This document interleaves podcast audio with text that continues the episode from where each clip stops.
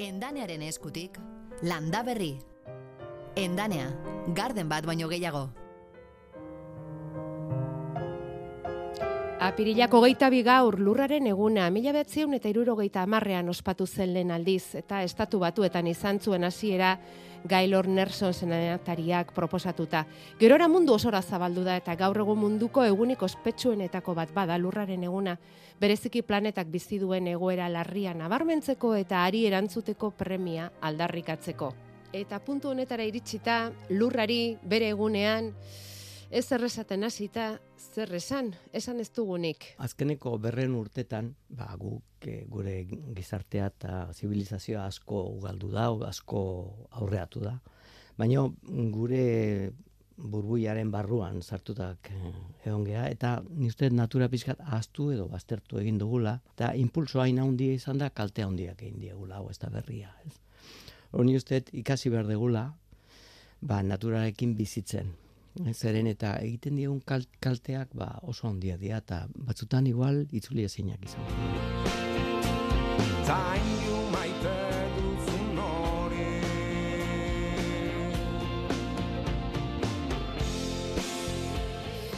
Bueno, ba, lurra zaintzea dago kigu, maite dugun hori zaintzen dugun bezalaxe, bestela...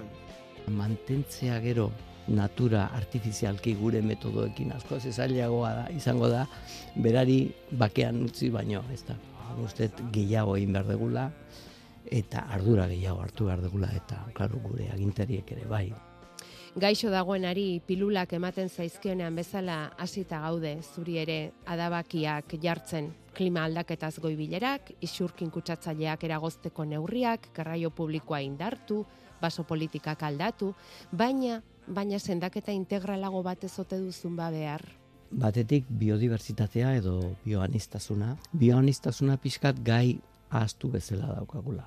Izaki batzuk asko ezagutzen ditugu arratoiak, eh, txerriak, eh, txakurrak, eh, bueno, euli mota batzuk, eta kanzerraren kontra eta olako gaztako, baina naturako antolak, antolakuntza ondi hori, oraindik guretzako ba, ezagutu gabea da.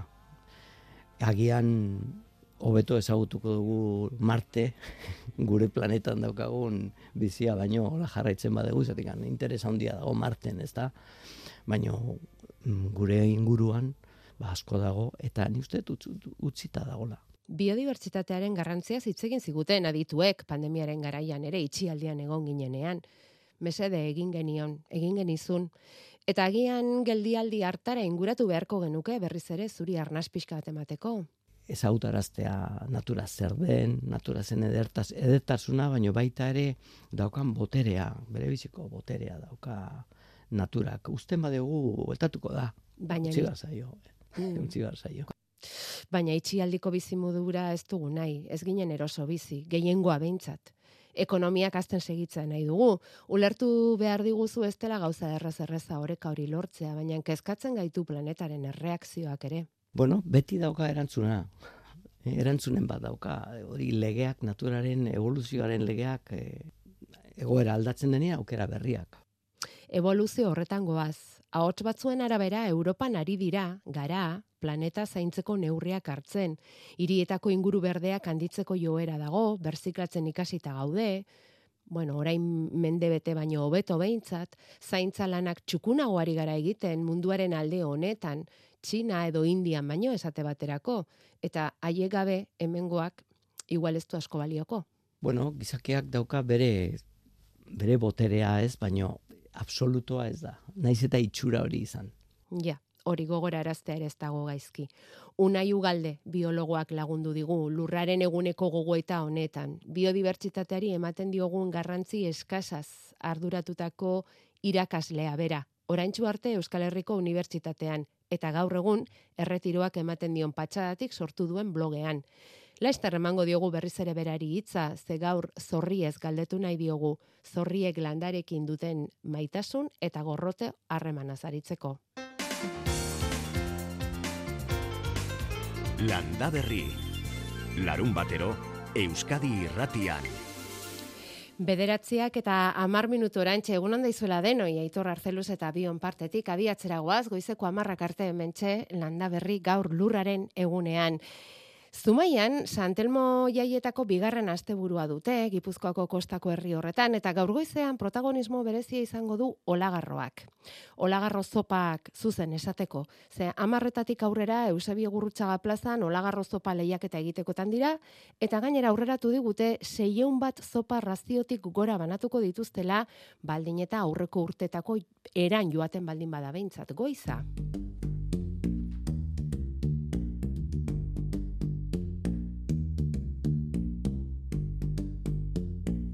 Eta zumaian, e, olagarro harrapatzen asko izango dira jaioak, baina gutxi Martin Etxabe bezalakoak. Dena esaten hasita bizi ere alako xetokian bizi da eta pikote baserrian olagarroak ia ia begibistan ditu jaikitzen denetik. Pasarri itxas eskina da, eta geho pa ontara kuste ondarru, lekeitio, triko mo, moia, zeatana. Ba, uno de los mejores ateaneko bezana munduko, un zenetako poikia bintzat Eta eta noiz harrapatu duzu azken olagarroa? Azken olaro noiz harrapatu da ba lengo zean bitu Osteu Santoni eta Osti Santonien unitzen. Honea, honea apertua. Ui leno len garai baten dit, bof ba. Olaro harrapatzen no, bueno. Berro goi berro tamari. Iru eta bost arte harraputako naiz. Baina horrek ez du gaur egun balio, ze olagarro zuria eta olagarro arrunta harrapatzeko muga zorrotzak ezarrita daude. Ez garaiari dagokionez, ze urte osoan da libre olagorratora joatea, baina... Que batetik gora harrapatzi ez da, oh. Zazpideun da berro tamar gramoko laru hola dozea harrapatzi eunian bat. Hori da muga, pixua eta kantitatea. Olagarro bat eguneko gehienez eta zazpiun eta berrogeita mar gramotik gorakoa derrigorrez. Aitu, ni badaga fotografo jateta baina la urteo, boskilo larua.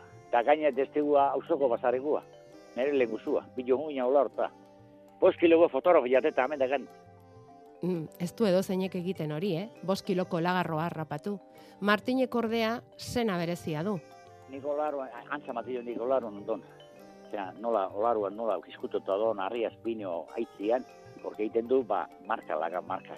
Hola, zeak, ondara teta, eta alago espezie batzutxo azkina janda, lapa de igual, alago espezie zea batzu gitizu. Eta nik antzema diotan barru barru dola.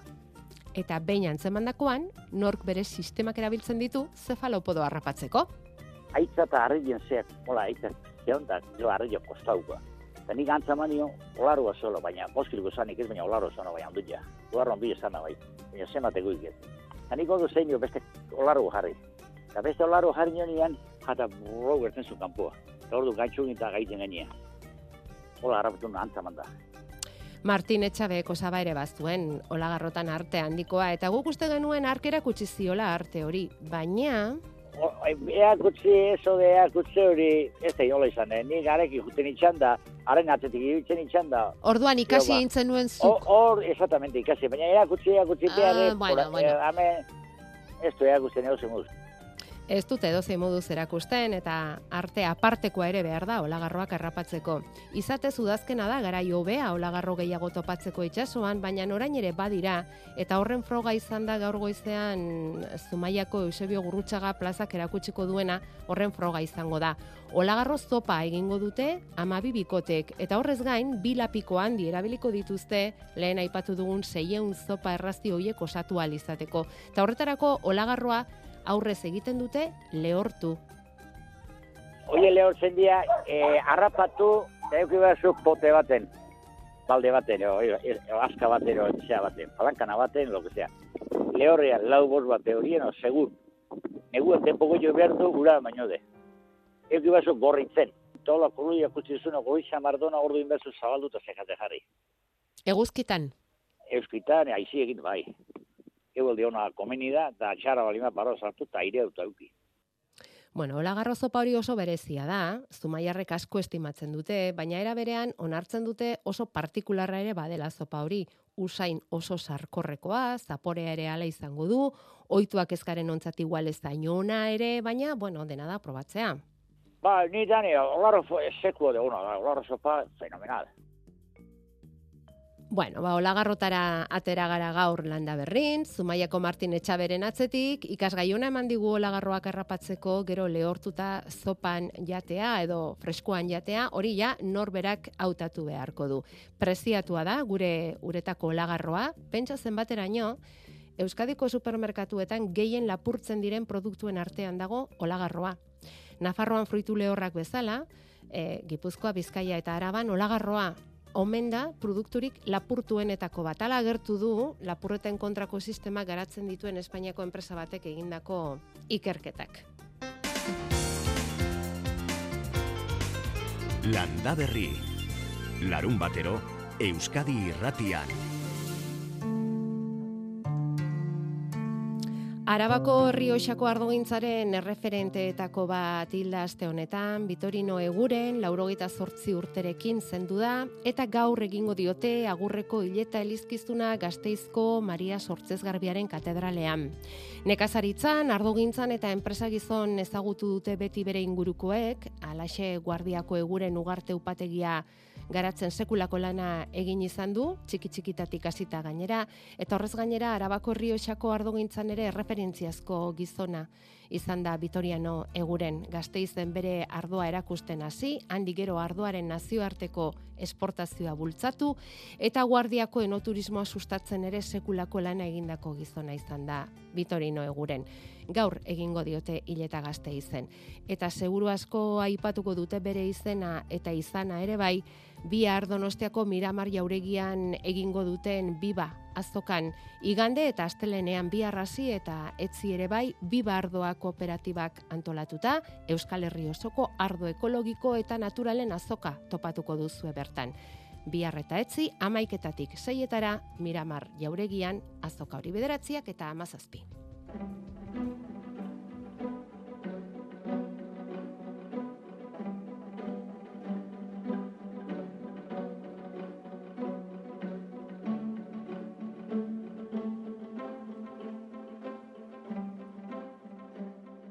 Unai Ugalde, biologoa. Egunon. Egunon. Ta ongi etorri landa berrira. Aspaldiko parte. Bai, bai, bai. ba, beste aldean egoten zarela, gaur gure artean. Asko posten gara unai, zu bai, ikusteaz. Bai, bai. Bueno, zu kongi dakizu, ezagutzen duzulako gure saioa, landa berritarrentzat zorriak etxaiak direla. Bueno, etxaiak edo arazo sortzaileetzat dauzkagu zorriak landa berritarron artean. Zuretzat? Bueno, niretzat eh, noski ez dira. Ea, auzokide beste auzokide bat. Eh? Guk gure etxeko eremuko beste auzokide bat, auzokide bat dira. Zure blogean eurei eskaini diezu azkeneko atala, zorrien ezaugarriak, landarekiko duten harremana, euren etxaiak, euren bizikideak, euren bazkideak, hortaz aritu zara, eta horregatik gonbidatu zaitugu. Esan duzu, zorriak sortu zirela zenbat milioi urte? Bueno, berreunda larogei milioi urte. Berreunda larogei milioi urte bai. zorriak sortu zirela. Bai, bai. E, bueno, e, insektuak atea zirenean, ja sortu zirenean, landare eta zea, alikatzen ziren, ez? landare jaleak ziren, baino ba, mazaileak, mazailekin ba, kalteak egiten zioten landarei, eta landareik horren kontat defentsak egin zituzten, guk orain edozein landare koska egiten badiogu, ba, kaltea egiten digu, edo zapore txarrak, edo igual tripako minak ematen digu, eta insektuentzako berdin gertatzen da. Baina... Masaila, e, masaila e, zorrien... E, insektoena. aurpegi masaila bezala? Bai, ah, bai, bai, badauzkate ah. bere mandibulak, eta ah, eta horiek egite dute landare jaleak dira, bai. eta gazi bai, nola hasi ziren. Mm. Baina landareak defentsa bat egin zuten. Orduan, segertatu zen, ba, insekto batzuk, ba, zorriak barne, tutu bat garatu zuten, masaila kendu, tutu bat sortu, Landarea zulatzeko. Zulatzeko, bai. min gutxio egiteko, eta handik zurrupatzeko, zurrupatzeko e, zapa, zapaz, ez? Orduan horretarako mm, ez bakarrik tutua, baizik eta bi listu tipo ditu. Hasieran erabiltzen du bat indargabetzeko defensa horiek, mm listu horrek egiten du lotu, ez, lokartu ezela, eh? landarean zati hori, eta gero bigarren listua da, zapa hori airean usten badezu gogortzen da. Bai. Ez? Ba, gogortu ez da din Eta Eh, txupatzen, ez, zurrupatzen, jarraitu, Jarraitu dezan. izateko, Ba, ez? ai, Segi eta segi, eta teknika guzti horiek, karo, milioika urteka garatutako teknika bat da. Oso sofistikatua da. E, gertatzen dena da, beraiek landareari zapakenduz, eh? elikatzen dute bere burua, eh? eta umeak egiten dituzte. Bakizu, bi orduro bat egiten dute, eh? azkar. Ez zergatik bakizu bat bi bihurtzen da, bi lau, lau, bai, ordu bai. ama bihurtzen da, esponentziala da, ez? Bai, bai. Ugalketa esponentziala izango eta oso litzateke, ez? oso- bai, baina oso azkar e, ugaltzen dira naturan, eta hori, hori da guri hor- horrek, horrek ematen digu beldurra, baina hori da auzoan beste batzu daudelako harrapariak. Ja, Eta orduan, claro, egoera natural batean, espaliak eh, hola ugalduko, ba, agian harrapariak etorri eta bukatuko lituzkete. beraien etxaien artean dago mantangorria, amona Mantangorria. Hori da, Amona mantangorriek asko maite dituzte zorriak, bai, bai. ezta? E, bueno, ala, elikagaia da beraientzako. Elikagaia da. Eta bere Beraz- kumeentzako, eh, bere arrentzako ere, bai. Mantangorrien Hoi, arrentzako harrak batez ere dira oso, oso zaleak. Eta asko jaten dute. Azte, azten dira, ba, batez ere, bai, zorriak jaten. tu, aipatu dugu berreunda laurogei milioi urte daramatzatela gure artean, Bai. baina espeziek ere izugarri pila dira. Bai, lau mila espezie daude. Eza, ezagutzen ditugunak. Lau mila Lau mila. espezie daude. Orduan, Eta bakizu zergatik da hori, ba, batez ere beraiek egokitu dira landare bakoitzeko eh, nola defendatu, nola eh, zu- zurrupatu hor zapa kaltekin gabe. Noski landareak ere ezin dituzte gehiegi kaltetu, bestela ez lukete non janik izango. Eh, hori, bai, hoxe. Orduan, bai. bueno, neurri batean zaindu egin behar dituzte landareak ere. Bai, baina, bueno, gertatzen dena da, kalte handia egiten diote landareari, beste harrapariak edo beste izakirik ez badago. Behaiek Ja, bakarrik ja. ugaltzen dira, hori, da problema. Orduan, esan dugu, eh, amona mantangorriak izango lirateke lagu beharko genituzkenak, ez? Bai, Pixkat oreka hori sortzeko, zorri asko denean gure landaretan eta. bai. Eta besterik, besterik, Bueno, bade, haude euli batzuk, eh? euli hori batzuk, eh? Eh, zirfidoak. Hoi dia ikusten dituzunak hoi hori batzuk eta listor pinta daukaten hoiek eta helikopteroa dezela ibiltzen dira. ah, bai, bai, bai, bai, eh, bai. Ibiltzen dian ego handi xamarrak dituztenak. Bai, oso azkar ibiltzen dira eta hoiek, eh, baina eik eulia dira. Helduak eh, loreetaz bizitzen dira, eh, sapa hartzen dute, loretatik, lopolena ere bai, eta hori, baina gero ikusten dutenean eh, zorriak daudela, hor arrautza jartzen dituzte ondo ondoan, beraien ondoan, eta hortik ateatzen dira kumeak, eta kumeak azten dira eh, zorriak jaten. Eta nolako lotura daukate zorriak inurriekin? Inurriak dira e, zorri nolan zaindariak dira. Eh? Hau da, gertatzen dena da nola zapak hainbeste azukrea duen, duen ba, e, ba, zera, zorriak ez- ezin du, ezin du dana digeritu. Eh? Orduan zer egiten du, ba, ba, kaleatzen du so, soberan daukan azukrea. Eta azukre hori da gasolina, Bai, zera, bai. insek, beste insektuentzako. Orduan inurriak inurriak hartze dute, zurrupatzen dute azukre hori, gainea e, lau mila zorri espezietatik, euneko hogeia bakarrik, bi familia bakarrik dira inurriekin harremantzen dienak. Eta inurriak badakite ea beraiek zaindu dezaketen e, zorriak diren edo ez, astatzen ditu- dituztenean, usaitzen dituzte eta astatzen dituzte, eta e, zera, zorri horiek dakate inurriak beraien azaleran dakaten gantza berdinak. Orduan esaten, hau guretakoa da. Ba, orduan hasiko gea. Baina espadira botatzen dituzte, edo, edo jaten dituzte. Orduan, e, aholku bezala, inurri eta amona mantangorriak.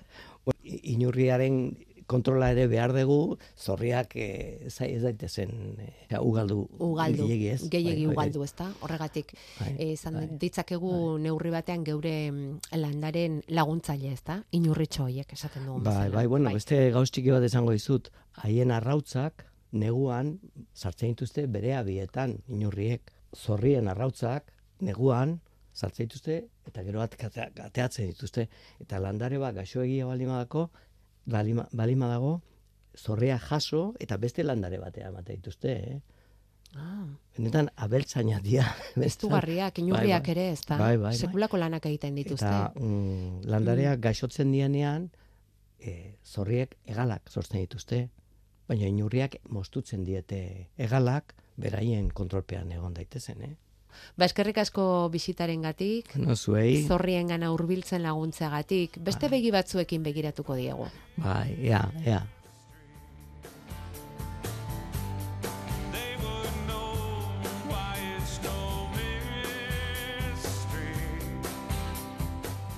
Jakoba errekondegunon, Egun ondan hoi.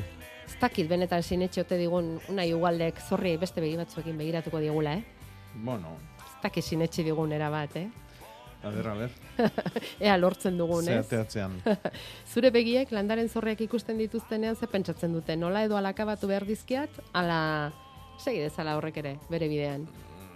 bueno, gaina alper alperri da pentsatzia akabatuko ditugula. Ez dia, Orduan, akabatuko, ez? Edo beste beste begira bat lantzen dugu, edo alper, alper, alperrik aigea. Gure ustezko no? eh, aginte horrekin. Bai, botere izugarri horrekin, unai Bai. ugaldek hasieran esan digun bezala, ez Ustezkoa, eh? Ustezko boterea. Bai, erditan ustela izaten da, ezta? Mm.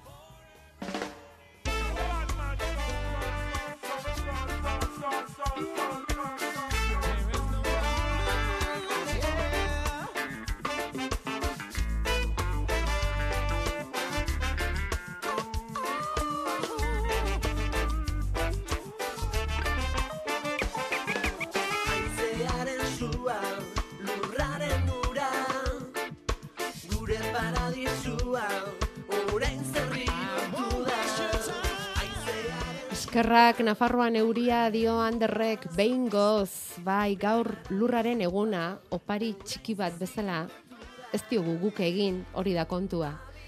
Lurrak badu oparitxo bat bere egunean, E, eta inor baldin bada gure artean lurrari begira, lurrari lotuta, lurraz kezkatuta, ba hori jako beharrekondo da. Zen mezu eman nahi diguzu Jakoba, lurraren egunean, apirilaren hogeita bian, eta lentsago aipatu duzun gure ustezko botere hori tartean dela. Eh, bueno, mm, nik uste gauza bat eh, esatia nahikoa dela ba, begira da bueno, nik dakaten begira da bintzat labur biltzeko eta da pentsatzia lurreti datorrela dana eta lurretik eta lore batetik lore batetik datoz landare guztik eta landare gabe ez ginak ezerre ez gu eta ez jaten ditugun gu, eh, beste guztik landariak eta animalik jaten ditugunak. E, ez ginak ezer. Eta lurra noski lurra bizirik dan neurrin gu biziko gehala.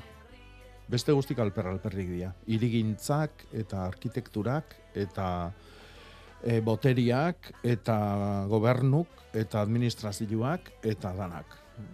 Hau da, lurrai bizila nola eman pentsatu beharra dakau gure inguru guztitan udaletan, e, bueno, gure bizitzako maila guztitan, etxian, bakoitzak bere etxian, loreontzi txiki batetik anabituta besteik ezpa, eta nik uste dut e, hoitxe dala kakua. Bizirik nola mantendu lurra gu bizitzeko. Biziarazi egiten gaituelako. Lore Bai. batetik, lore batetik esan duzu? Bai. Lorerik gabe ez ginak ezer. Ah, bale, lorea. Generalean ari gara, ez? Hmm. Vale. Nola biziarazi lurra, guk bizirik em, ez iraun, baizik gu biziko bagara, Bizitzeko, ez da, gu bizitzeko. Irautia beste esagordete. Bai ba, bai ba, oso gauza diferentea da. Ez ote garen irauten ari, Mm, ba, pentsatu agian oidala egin beharko genduken galdera. Ez ote garen irauten ari. Eta e, lurra zaindu, lurra zaindu, bai, gure ados horrekin, eh, Jakoba? Lurra zaindu, baina baina nola, bera, lurra nola, zaintzia nola, eh, oso simplia da. Da pentsatzia ze, eh, ze, ze behar du lurrak bizirik egoteko. eh? Lurra hiru gauza da, bat da lurrazpian dauden mineralak, bestia da gaineti dijoak ion materia organikoa, enbor bat eroitzen danean, intsektu bat hiltzen danean, animali bat hiltzen danean, gu hiltzen geanean, lurrera bueltatzen gea. Eta hirugarrena da eh, saltza horri, zikulu saltza horri da nahi bizila ematen diren mikroorganismoak. Mikroorganismo horiek dia klabia. Guk atzaparka bat esku hartz, eh, atzaparka bat lur hartzen dugunean eskutan, E, pentsatu behar dugu, hortxe daudela e, munduak ditun biztanle baino mikroorganismo gehiago. Horren araberakua izango da lur horren bizitza. Horren arabera landariak elikatu ahal izango dira, eta ondoren gu bizi ahal izango gea. Orduan guk materia organikoa da gure klabia. Horregatikan errauskailuk eta gure ondakin organikoakin zer egiten degun, Ba, bueno, edo gure ondorengoa idi hiltzeko lur bat usten aigea edo bizitzeko.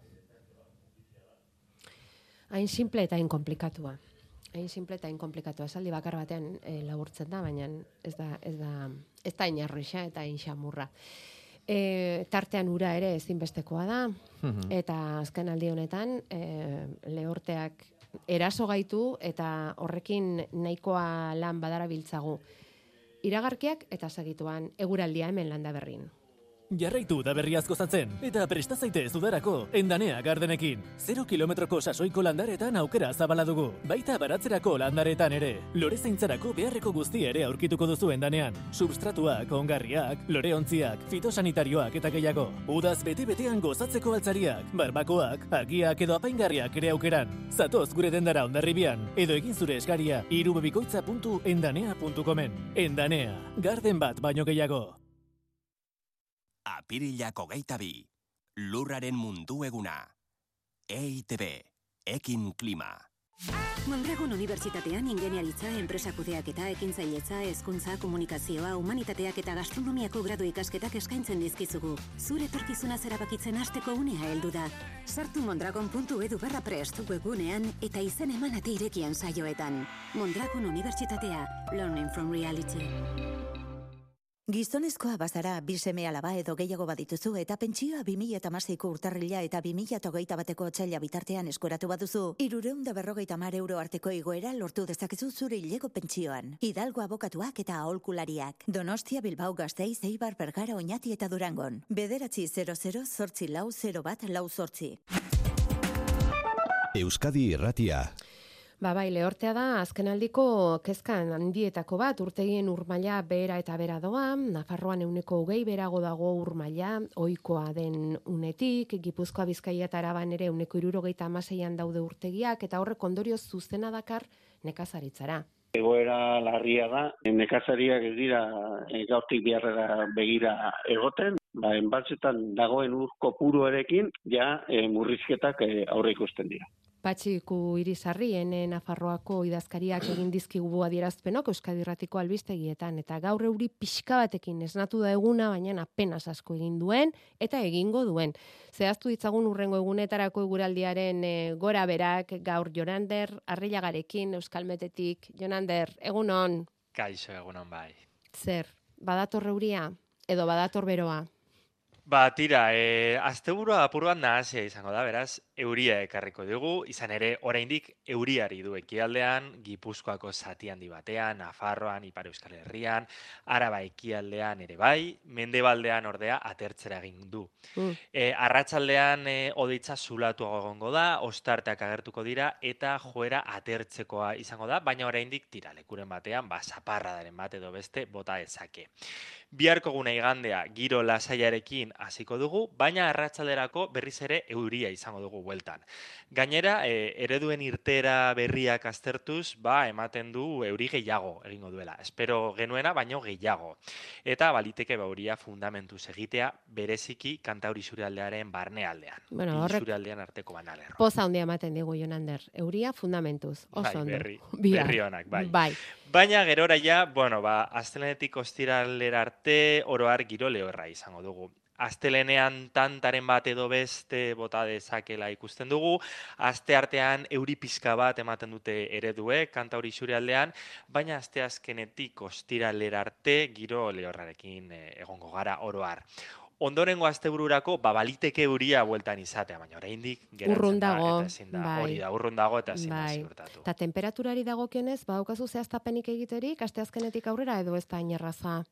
Ba, asteazkenetik aurrera, e, Iberiar penintsulan aire masa beroa sartuko da hegoaldetik, garairako, apirila izateko, oso oso beroa, eta horrek ba, termometroak igoraziko ditu, baina bereziki e, Iberiar penintsularen erdialdean eta hegoaldean. oraindik hemen ezin dugu ziurtatu igoera hori oso nabarmena izango denik, baina tira, igoera izango dugu eta batez ere nabarituko da barnealdean. Bale, eta ateri, euririk ez, hori ere esan Ba, dezakezu. egitokotan gutxi, Gutxi, eh, oso gutxi eta astelenean edo, bai. Ba, eskerrik asko Junander, asteburu ona izan, Eskerrik asko. eta hurrengo bat arte, agur. Bai, agur. Hemen, eh, entzule batek esaten digu, badaukala esaera bat, ea inork ezagutzen ote duen, osa ote dezaken, edo zuk honen aditzerarik baute duzun, Jakoba, aritzak lizarra baino lehenago ostotzen badira, edo aritzei lizarra baino lehenago ateratzen bazaie ostoa, bustia izango dela, pentsatzen dut ondorena, udaberria, edo ez du zehazten, baina e, ea horrelakorik inoiz inork ikusi ote duzuen. Nik sekula entzun gabeko esaera da. Aritzak lizarra baino lehenago Mhm. ostotzea. Eta bintzak gu etxe, etxe ingurun urteroko kontu bada hoi. Beti Aritza- aritza lehenago bai. ostotzen da elizarra baino. Bai, ikusi beharko genduke nundik datorren esaera hoi. E, karo, tokian arabera Ja. euraldia aldatzen da eta eta horrek ba esaera batzuk ba kokatzea eskatzen Ekat, du. bai, noski. bai. Bueno, ba, bakarran batek argi bideren bat ematerik bala euka, 6 sortzi sortzi, 666 000 WhatsAppa lanean ari zaigu, mezuak jaso eta jaso. Egutegiari begiratuta berriz, datorren astean aldaketa daukagu, ilargi aldaketa daukagu, aste artean sartuko gara hilberan, ezta? Bai. Eta horrek zerrekarriko digu Jakoba, beraz gaude hilgorako, apirileko hilgorako azken egunetan eta Mhm. hilberan sartzear. Bai. Ze esan nahi du horrek? Batez Bueno. ere ereinketari begira eta hemen ari dira tomatea, piperra, kuiaziak, Hmm. tipulaziak. Ba, zeak, eh, hil, hilgorako lanak, oantxe, da, aste arte arte, aste arte, guardi arte izango ditun, izango dugu aukera egiteko, no? e, hilgorako lanak dialako. Azenaiuak eta bar, ba, aste bukaera sustrai eguna da, laun bat igandia eta baita datorren astelena ere, eta hor egunoik baliatu, eta e, urrengo astian ja sartuko gea hilberan, orduan ja e, ereiteko lanak e, akabo. Mm? Orduan, hor ja hasiko dira landaketa lanak. Eh? Bale. Adibidez, bate mate galdetzen du tomatia noiz landatu, piperra noiz landatu. Horretarako oso egun egokik izango dira datorren astebukaerako, bai lan bata eta bai gandia, hogeita behatzi eta hogeita marra bilak. Eta baitare maiatzan bata, astelena ere. Oso egun onak. Baita behatzian goiza ere. Oso oso egun onak, oik apuntatu. Landaketarako, bai, eh? Zetik, eh, baki tomatia eta la- landare jendioi maiatzian eh, landatu behar da. Baitare, behanduxioi nahi dunak, edo bigarren eh, landatu aldi bat egin nahi dunantzako, hilan bukaeran beste hilbera batian sartuko gea, maiatzian, hogeita bin, eta hogeita zei, hogeita zazpi, hogeita sortzi ere egun oso onak izango dira hortako. Eh, tomate, piper, alberginia, kuyatxuak, luzokerrak, eh? hau da, fruitua eman behar dutenak landatzeko. Ereintza ibei da, bakiu maiatzia, maiatza da e, artababarrunak eta eh, ereiteko sasoi onena, kuiak, eh, oidanak ere, ereiteko egun oso ona izango da behatzi arratsaldia eta amarra ere bai. Hemezortzi ere bai.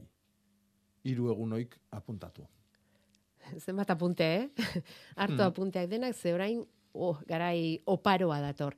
E, baina, bueno, igual lasai hartzeko garaia bada, eh? Maiatzeko, esan duen, bezala, Jakobak, eh, maiatzeko azkeneko egun hoietan arte ere itxoin dezakegun landaketa hoiek egiteko. Eta o- orain egingo genituzken landaketa hoiek zer izango lirateke etxean, pototxoetan, azia erein eta... Ez, ez, ez. Ja, batzan.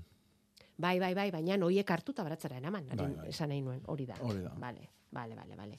Ze jende asko dago hori egiten duena. eh? Hemen bat, adibidez, ikusi duzu nola bidali digun, Mhm. tomatea da, ez? Bai.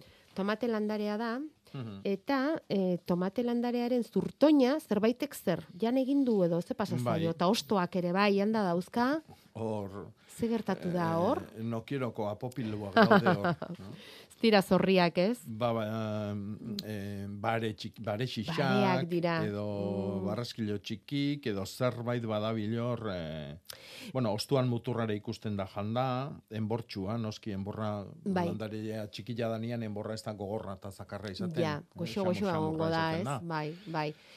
Ordu noi, hor ondo miatu lehore azpitik, goitik, txuluan, ikusi ezer egon daiteken, eta bestela ba, lurrez aldatu. E, nim olioa erabiltzen duela bioberak, Bai, baina ni molilluak, e, intsektuak, akabatu iten ditu ikutu ezkeo. mm, Ez da aurri hartzeko e, tratamentu bat. Orduan hor, e, netz, netzako garbi dago. Bebe paria. Barraskilo edo bare. Vale. Barraskiloa eta barea. Mhm. Bebe, vale. Edo baba, edo bobo.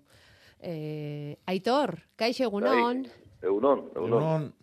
Bai, a ber, jago ba, Bai. bi galdera azazkat. Ja, A ber, eh, otxailan, eh, patata ere inien, bai, goizeko patata, bai. eta hoi, eh, jaten aztego hoi ze itxon behar da, lore aldi aldi, o nola, hoi nola itxea? Bueno, itxoin berdek loria irikitzea. Ja. Otsailean ere inda ondo ornetu balimazan, oantxe e, eukikoskik lore pipitak. Eta lore pipita hoik ondo irikitzen dianian, hau da lore aldia benetan irikitzen danian, ordu nastia dakak, ba, zulo zulo, eh, atea eta jaten. hm? Vale, Janala atera. hm? vale. Eta bakik azalda guzti jateko. bueno, Vale, bai, bai. Ez dakit Bueno, hilarra galderarek- bezainona edo obia ez dan. Mm, Vale. biak ere, biak Bai, ere. A ber, eta beste galderadek, eh, beti urtero luzokorragoi jatezi pepinozek, Bai. eh, arruntoik, Bai. Eta horten jarri nahi zit, eh, landareat, zera, este, luzokorre baino koskorroi, pepi, erre, Bai. pepinillo nola ez dute. Bai, Bai, bai, bai, bai. txikik, bai. Bai. Nik aldamenen jarte batut bat eta bestea, karo, eh, polinzatu garaien hori nastin oiuk, Bai, baina berdin da. Bai, Hau da, arazua izango litzake, azila urrengo urteako jaso nahi balimadek. ez, ez, ez, ez, nik urtero Ba. landare. Jateko problemik ez. hm? Hau da, guk eh, sagarrondoai behidatu. Eh? Guk balimadakau errezil sagar bat, eta aldamenian txalaka, elkar polinizatu leizke, baino txalakak alia txalakana emangoik, eta errezilak Ah. errezilana. Oain, Vale, hain barrenen dijoaztin azik izango dian asketak. Baino fruitua, landare bakoitzak beria ematen du. Bai, bai, bai. Oso ondo. Eskerrik asko. Zorretik. agur. Agur, agur. E, sagarrondo aipatu duzun ezkero, Jakoba, arabako lautadatik, erebiatik idatzi digute, eta sagarrondo bat daukate, ba, gaixorik daukate, edo ze gertatzen zaio honi? E, neonek guztua jakingo nuke ze gertatu zaion honi. Zatik, e, badirudi tratu oso oso txar bat jaso dula. Bueno, entzule kuler dezaten, dauzka sekulako ebakiak, enborrean, eta gero, hau Azal zer galduk da? ditu. Eta hau zer da, azal galdu horren adarra E, ondo per- ondotik. Perretxikuk eta ontxuak eta hm, orduan no- noski horrek esan nahi du hor azal eta egur ustela daola. Ah. Eta orduan ba, perretxiku egur jaliak e, gozo gozo aidiala. hm? Eta eta ikusten dira perretxikuk eta dana. Hor zerbait gogorra gertatu da, zagarrondu honekin. Argazkilotan ikusten ez dana. No? E, i- ipurdila ikusiko nuke lurrian lurrian atatzen dan tokin, a, a berdez brozadorak zerbait egin duen, edo kolpe gogor bat jaso du obra bat egindalako, eta bar, eta barrolako zerbait da hor. no? Bai, gaixoa Eta, bueno, ba, klasia dago, onna bai. balima da, eh, ez itxoin urrengo urte arte. Aurten hartu horren mentuk eta beste bat itxertatu. Galere galtzear ikusten duzu galzorian. Bai, bai. Zer egin dezaket galdetzen digu txusek eta horregatik. Mentuak hartu eta beste toki batera eraman Bai, orduan, ez? eta txertatu eta jaso klasia. Ados. Itxasne, Bai, egunon. zer diozu egunon? E, lehenengo ezkerrak emon e, zuen laguntzagaitik, eta oin galdera badaukat. E, oin e, iru hilabete edo, e, trasplantatu egin nendun e, mandarino bat. E, emon egioztien, eta oso sustar, o, bueno, susterra neiko biluzik etorri zan. E, naiz eta ongarrie, e, bota, eta e, horriek jeusien jakoz guztiz. Hmm. E, kimatu ezkero orain e, berbiztu leike, kimatu edo errama Bai. batzuk moztu? Hmm. E, nik beri hortan utziko nuke. Bertan, Bai, eta bai, zatik antzuk nundik moztu. Nun arraio erabaki, e, goraxio, beraxio, hauntxoxio, nundik moztu.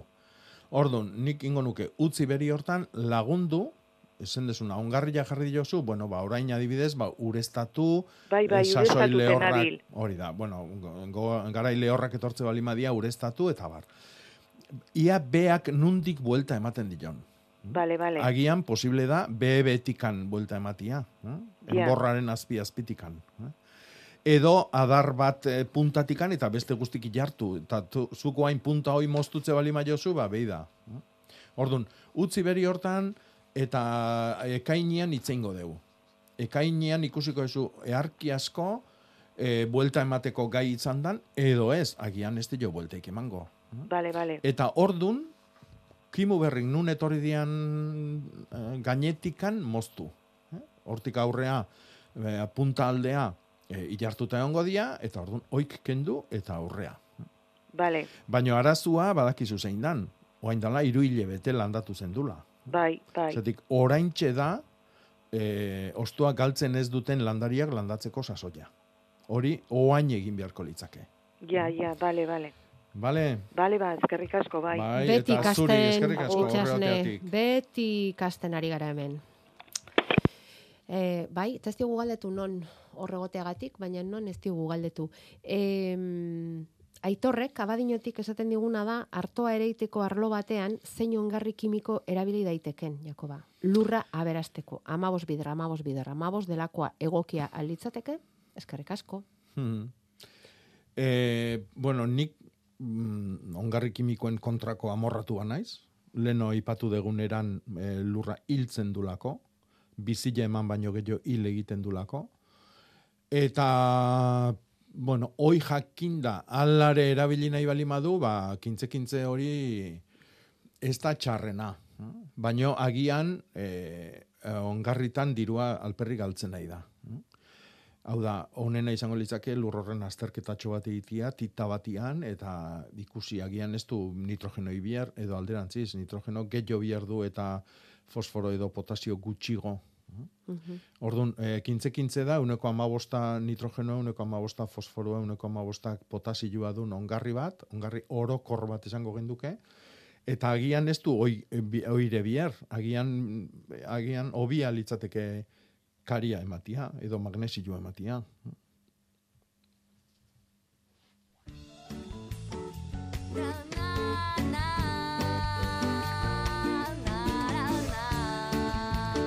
Landa berrin, amairu minutu orantxa amarretarako, Jakoba errekondoren iritzia. Eta hitza ere bai, asterokoa, espero dugu eta, jasotzea, Jakoba. Gaurkoa, Beda nundi datorren gaurkoa, eh? nondik? Arrosak eder botea, ederrago lorea. Hau da, botea. Untzia? Ez. Ez. Hoi potua izango litzake. Ja, errexa marren ubitzen zitzaidan niri botea. pot- Bote. Bote. Begila. Begia. Begila. Larrosaren Nundi datorren begia. adarra, edo ostua emango duen adarra, edo loria emango duen adarra. Vale. Bote. Edo bot, botu, baita ere esatzen zaio, hortik sortzen den kimu bai. E e egin esaera berriz, mesedez? Arrosak eder botea, ederrago lorea. Handik datorren loria noski. Mote, botoi, potot, potote, eh? Ja. baita ere esaten zaio. Larrosaren begia. Begiratuko diogu begiari. Eta begia baldin bada eder, izango da ederrago lorea. E, beste esaera bat, e, goizean sortu zaiguna, hemen entzule batek bidali diguna, aritz eta lizarren ostotzearena, ba, aldakizu pelio zabalarek ere ezagutzen zuela esaera hori eta ari entzuna Mhm. diotela, beira? Bai, bueno, igu- neoneke, Etxoine, Egunon, Peio Zabalak esaten zuen, Lizarra aritza baino lehen ostotzen bazen, egura, e, udara beroa izango zera. Eta alderantziz baldin bazan, freskoga. Lizarra lehenengo. Mhm. Ezta? Osea, lizarra aritza baino lehen ostotzen bazen, Freskoagoa. hori da.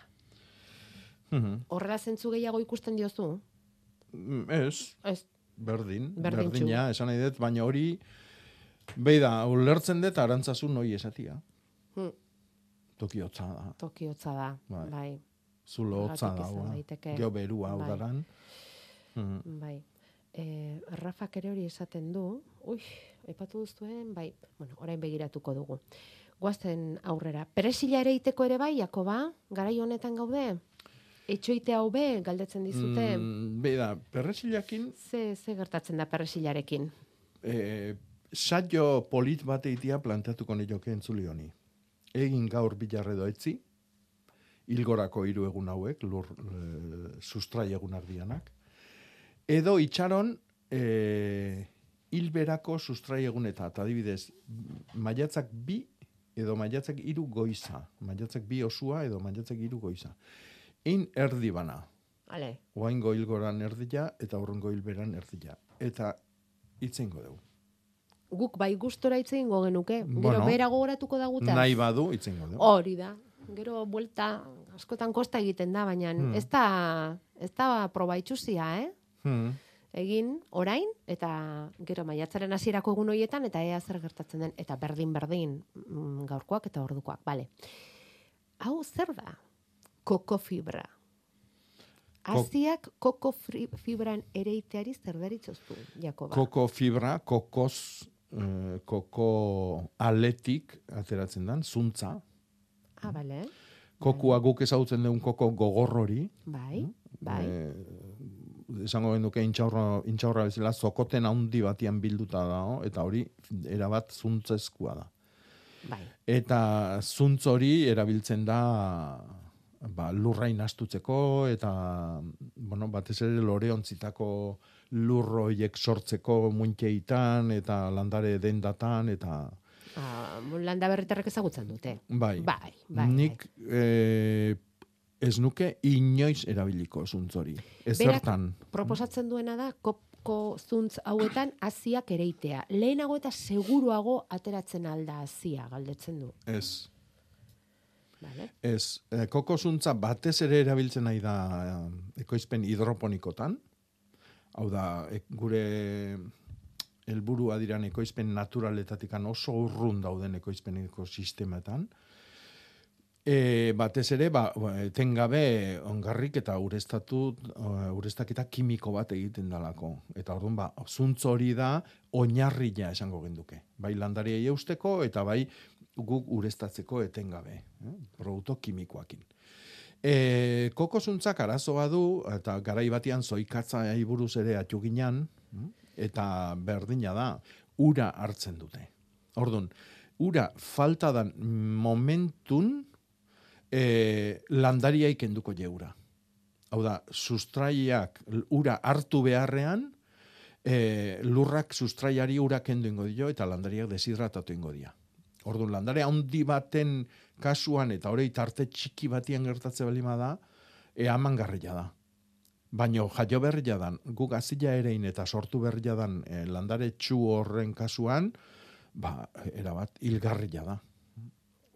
Orduan ez duzu bat ere gomendatzen. Ez. Ez lurrerako, ez azien Eztare. hornidurarako, ez Eztare. zertarako ere. Ez. Ez. Vale, konforme.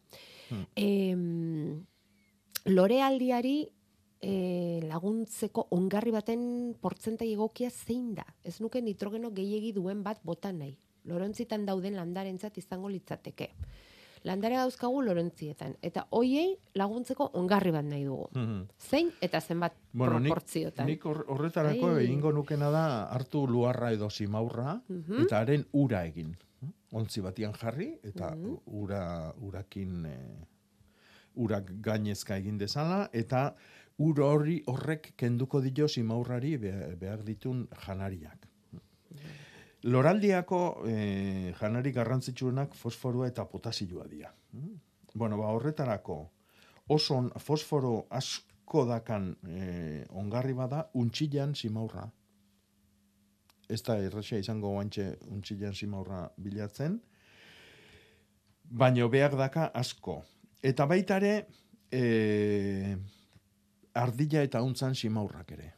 Bai, eh, horrek bilak, potasioa gehiago.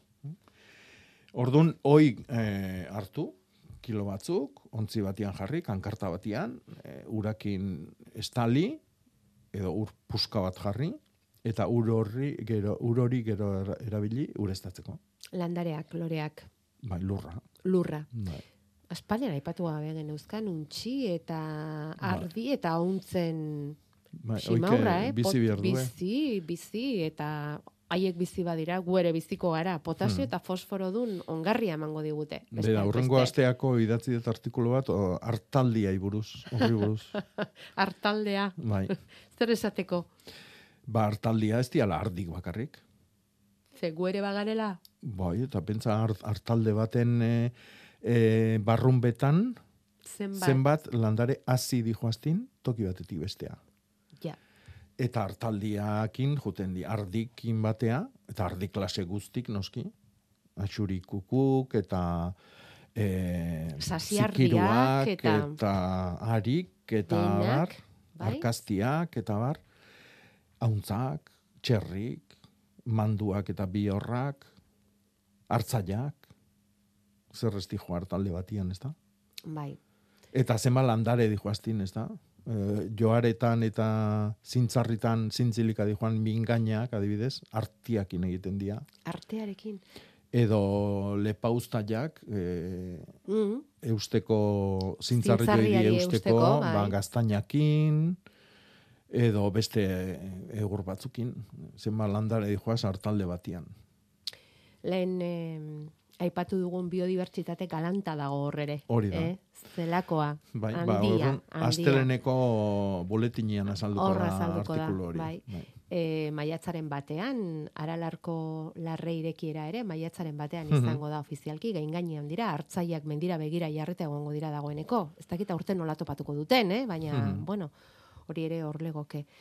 Bueno, eh, Bacillus thuringiensis, ai barkatu, hori baino lehen esan nahi nuena zen, artea aipatu duzun ezkero, izkiko agin dotorearen argazkere jaso dugu. Bai. Pozik, oporretatik Hmm. bueltan etorri gara, Bai, eta ze agin puska bidali diguten. bai, opari jarra. Bueno, agina ez, eh, argazkia, baina Mhm. dotorea, eh, agina, Bai. eh?